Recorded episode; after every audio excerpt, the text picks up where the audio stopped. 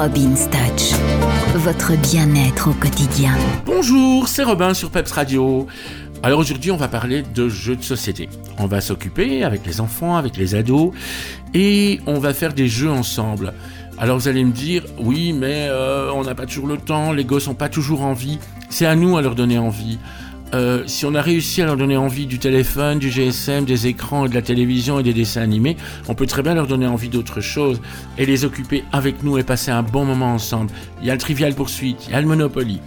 Moi, je trouve que ce qui est super intéressant, notamment avec des ados qui sont un peu euh, accrochés à leur téléphone, eh bien, c'est de dire voilà, les téléphones vont sur l'armoire, on se met autour de la table et on fait un cluedo. Vous allez devoir enquêter sur un crime, trouver l'assassin, trouver dans quelle pièce la, personne a été assassinée et trouver surtout quelle est l'arme du crime. Et vous allez voir que les enfants, on peut très bien les passionner avec des jeux comme ça. Alors vous avez des jeux qui coûtent pas cher du tout. Vous prenez une feuille de papier et vous mettez sur la feuille sur le côté pays, marque, village, euh, rivière, euh, chanteur, chanteuse, acteur, actrice, film, voiture, n'importe. Et vous donnez une lettre.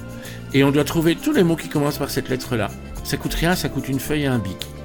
5 points, 10 points par bonne réponse, 5 points si on est à deux à avoir la même. rien de compliqué, il faut pas avoir fait Polytechnique. Les enfants adorent ça, croyez-moi. Une fois qu'ils y auront goûté, c'est eux qui redemanderont pour jouer. Voilà, c'était ma chronique du jour.